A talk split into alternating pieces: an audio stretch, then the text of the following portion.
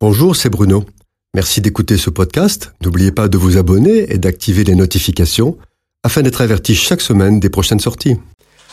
Depuis 2000 ans, les enfants de Dieu attendent le retour de Jésus. Il a promis qu'il reviendrait les chercher pour qu'ils soient toujours avec lui. Il leur a dit que personne ne connaît le jour et l'heure de son retour, seul Dieu le Père le sait.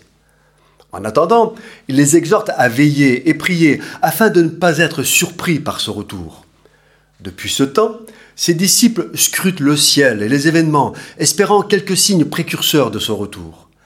Ainsi, chaque génération, au regard des difficultés de la vie, de la dégradation des mœurs, des événements politiques et des phénomènes naturels, a cru percevoir les indicateurs annoncés par Jésus. La difficulté, c'est que nous jugeons les choses au travers de nos représentations, nos connaissances du contexte dans lequel nous vivons et l'instant présent qui nous empêche d'avoir ne serait-ce qu'une perception des plans de Dieu. La vérité, c'est que ces voix ne sont pas nos voix, ces pensées ne sont pas nos pensées, elles ne nous sont pas accessibles. Nous sommes limités par nos sens, nos sentiments, notre intelligence et nos besoins primaires, se nourrir, se protéger, se reproduire.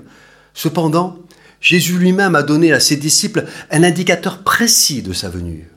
Rappelons les faits. Le peuple de Dieu, premier-né, la racine sur laquelle nous sommes greffés, c'est Israël.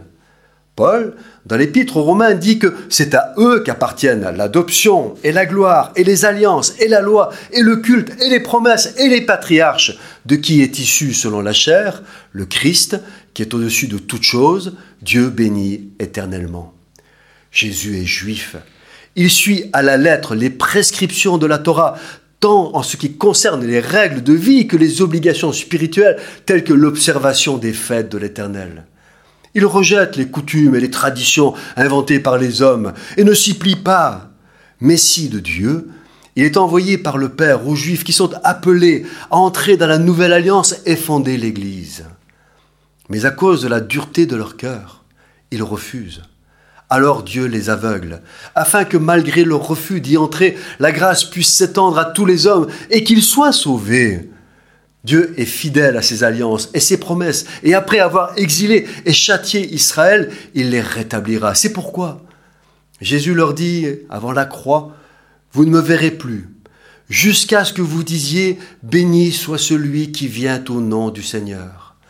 Quand vous reconnaîtrez que celui que vous avez crucifié est bien le Messie de Dieu, alors je reviendrai et vous me verrez. Aujourd'hui, il y a dans le monde et en Israël une église souterraine appelée juifs messianiques. Des juifs qui ne renient pas leur judaïté et qui reconnaissent que Jésus était bien le Christ de Dieu. Tous les juifs ne sont pas messianiques, mais déjà, ils sont des milliers à crier ⁇ Béni soit celui qui vient au nom du Seigneur !⁇ Oui, le retour de Jésus est réellement très proche. Cette chronique a été produite par Bruno Oldani et Jacques Cudeville.